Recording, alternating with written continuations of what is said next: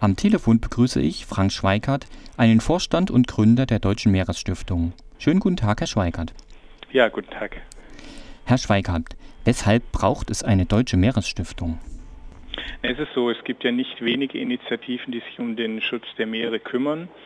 Ähm, die sind auch alle gut, aber sie sind alle nur lokal begrenzt und mit begrenzter Reichweite. Insofern wäre es total wichtig, diese ganzen Initiativen praktisch unter einem Dach zusammenzufassen, zu bündeln, zu schauen, wer geht in ähnliche oder gleiche Richtungen und dann praktisch mit einer gebündelten Stimme zu reden und dieses kleine Thema in Deutschland noch größer zu machen. Und dann übernimmt quasi Ihre Stiftung diese Funktion. Genau, nee, das tun wir auch schon. Es gibt ja auch schon tolle Projekte in diesem Zusammenhang. Wir machen beispielsweise auf der größten Wassersportmesse der Welt, der Boot, einen großen Stand und auch eine Gala zu diesem Thema, wo ganz viele unterschiedliche Akteure mit dabei sind und ihre Vision und ihre Lösungen für eine nachhaltige Entwicklung der Meere zeigen. Genau, da sind wir auch schon mitten beim Thema. Das SCG 14 fordert ja den Schutz der Meere und eine nachhaltige Bewirtschaftung von Meeres- und Küstenökosystemen. Wie könnte das denn aussehen, Ihrer Meinung nach? Ja, das ist ein großes Thema. Also die äh, gibt ja verschiedene Ansätze, die äh, Küstensysteme und Meere zu bewirtschaften. Viele, das hat die Fischerei in den vergangenen Jahren gezeigt, sind nicht in die richtige Richtung gegangen, weil wir immer ähm, nach mehr Fisch und nach billigerem Fisch geguckt haben. Und insofern ist es wichtig, dass man Meeresschutzgebiete ausweist. Da sind ja viele Staaten auf einem guten Weg. Und es ist auch wichtig, ähm, dass die Küsten anders gemanagt werden. Ich will vielleicht ein Beispiel nennen. Die Seegrasbestände an der deutschen Ostseeküste sind in den vergangenen Jahren zurückgegangen und wir haben bemerkt, mit jedem Sturm sind die Schäden an der Küste größer. Das heißt, eine nachhaltige und gesunde Bewirtschaftung der Ökosysteme im Küstenbereich hat auch gleichzeitig eine positive Auswirkung auf die Küste selbst und auf die Sicherheit der Küste zum Beispiel. Und was sind noch andere große Bedrohungen für die Meere aus Ihrer Sicht? Also die größte Bedrohung für die Meere ist der Klimawandel und mit all seinen einhergehenden Folgen. Es ist also nicht nur der Anstieg des Meeresspiegels, es ist äh, insbesondere die Kombination von Erwärmung und von Versauerung der Ozeane. Ähm, ich will ein Beispiel machen, wenn wir jetzt eine Suppe kochen würden und würden statt zwei Esslöffel Salz drei Esslöffel Salz hineintun, dann äh, hätten wir praktisch eine Versauerung um 30 Prozent. Und das ist das, was in den vergangenen Jahren in den Meeren schon eingetreten ist durch den Klimawandel. Und ich glaube, niemand von uns würde so eine versalzene Suppe essen. Und das ist genau das, was wir momentan den ganzen Meeresorganismen zumuten. Und man weiß auch, dass ab einer Temperaturänderung von mehr als 1,5, 1,6 Grad die ganzen Korallen oder Warmwasserkorallenriffe verschwinden. Und wenn ich höre, dass die Politik über ein sogenanntes 2-Grad-Ziel diskutiert, dann diskutiert sie stillschweigend auch darüber, dass die ganzen Korallen verschwinden werden. Und das ist für mich ein inakzeptables Ziel, weil mit den Korallen auch eine ganze Menge biologischer Vielfalt verschwinden würde. Und das können wir uns als Menschen nicht leisten. Und gibt es da konkrete Ideen, wie denn die Versauerung, Versalzung der Meere abgewendet werden kann? Welche Maßnahmen sind dafür notwendig?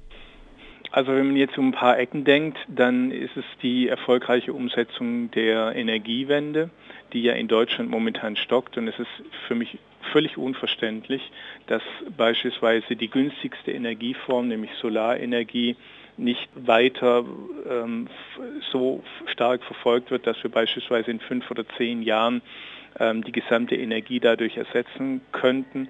Ähm, es ist ja nicht nur so, dass die Solarenergie eine, eine kosten, fast kostenfreie Energie wäre, sie würde viele Arbeitsplätze schaffen, sondern sie würde auch helfen, viele Kriege zu verhindern, weil in den Ländern, aus denen wir momentan das Öl beziehen, die Kriege hauptsächlich daher kommen, dass sich viele Staaten um diese Ölreserven streiten. Und genau das können wir verhindern und ganz, ganz viel für den Meeresschutz tun. Also die, die sofortige Umsetzung der Energiewende wäre das aller, allerwichtigste Ziel, auch zum Schutz der Meere.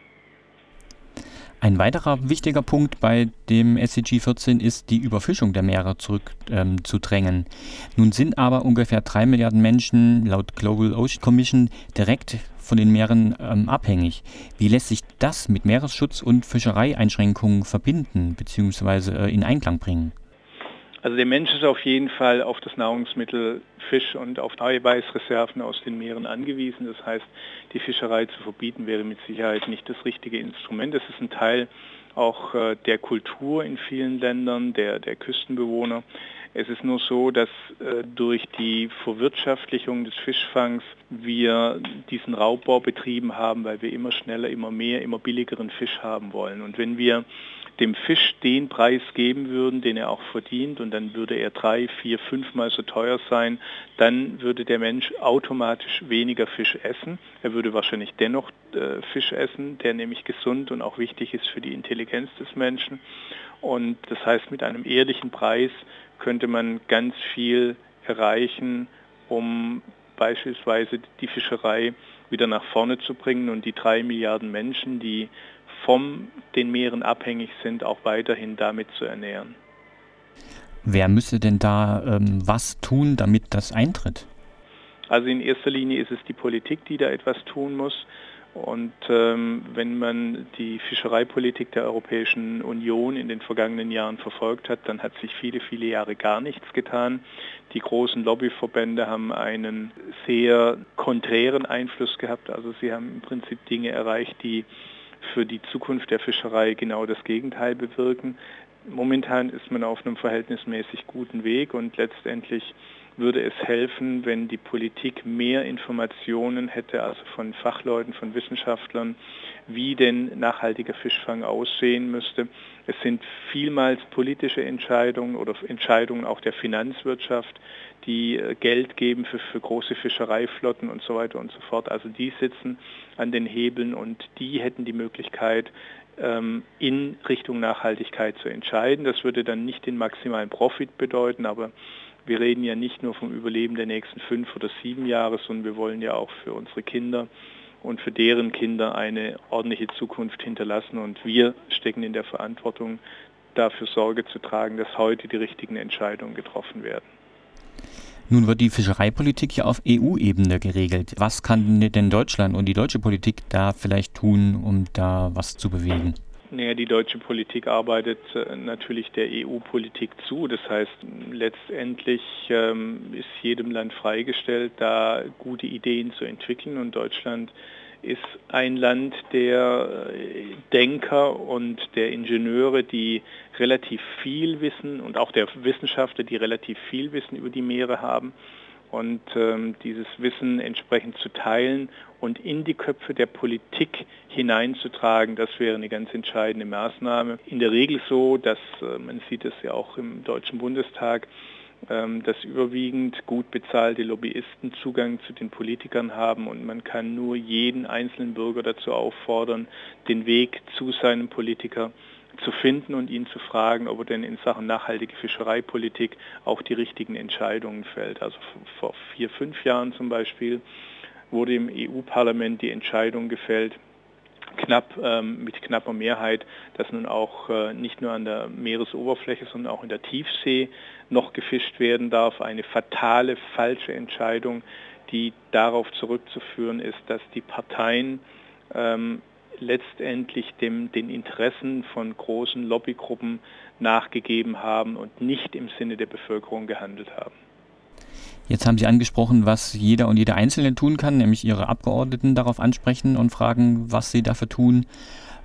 Sie als Stiftung bzw. als Vorstand der Meeresstiftung tun doch sicherlich auch etwas in die Richtung. Was sind denn da Ihre Aktivitäten? Naja, wir helfen, das Ganze transparent zu machen. Wir helfen zu erzählen, dass es wichtig ist, einen ordentlichen Preis für den Fisch zu bezahlen. Ähm, und nur mit einem ordentlichen Preis ist es einem Fischer möglich, dann auch mal ein paar Tage zu Hause zu bleiben und nicht zu fischen, um bestimmte Fischbestände zu schonen.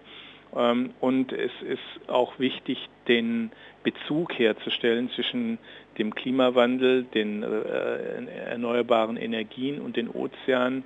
Also wir müssen uns einfach verdeutlichen, dass jeder zweite Atemzug, den wir tun, aus den Meeren kommt und dass äh, beispielsweise das unnötige Autofahren und das Nichtbenutzen von öffentlichen Verkehrsmitteln auch gegen den Meeresschutz ist oder auch die Tatsache, wenn ich jetzt zu Hause keine Solaranlage auf das Dach baue. All das sind Maßnahmen, die im Prinzip jeder tun kann und wir helfen, die Brücke zu schlagen zwischen den Menschen, die Dinge wissen und den Menschen, die Technologien anbieten, um beispielsweise die Energiewende umzusetzen, die beispielsweise ähm, dafür sorgen, dass glaubwürdiger, ehrlich und nachhaltig gefangener Fisch auf den Markt kommt, dass die ihre Themen kommunizieren können, damit die Menschen verstehen, warum man beispielsweise viel, viel mehr Geld für guten Fisch ausgeben soll. Sie haben jetzt eine ganze Reihe an äh, Themen angesprochen, die Ihre Stiftung bearbeitet. Wo können sich denn Leute, die das hören, darüber informieren und genauere und weitere Informationen bekommen? Also wir haben eine Website und wir freuen uns natürlich über jeden Freund, der auf den, in den sozialen Medien uns mag, also der, der mit einem Like die Deutsche Meeresstiftung anhakt. Und jedes Mal, wenn wir etwas zu sagen haben, dann kommunizieren wir entweder über Veranstaltungen wie auf der Messe Boot in Düsseldorf Ende Januar oder auch über die sozialen Netzwerke, über die Themen, die wir für wichtig und richtig halten und da ist jeder eingeladen, ähm, diese Informationen mit uns zu teilen oder zum Beispiel uns auch Informationen zukommen zu lassen von Dingen, die man erfährt, die gut für den Meeresschutz sind, die, dann, die wir dann wieder mit den anderen äh, 6000 Freunden teilen können. Das ist doch ein Aufruf an alle, die das jetzt hören. Ähm, schaut euch die Internetseite der Meeresstiftung an, ist auch ganz einfach, meeresstiftung.de. Dort finden sich alle weiteren Informationen, Projekte und Möglichkeiten, auch mit der Stiftung in Kontakt zu kommen. Vielen Dank, Frank Schweikert, Vorstand der Deutschen Meeresstiftung aus Hamburg, für das Gespräch und noch viel Erfolg bei Ihrer Arbeit. Herzlichen Dank.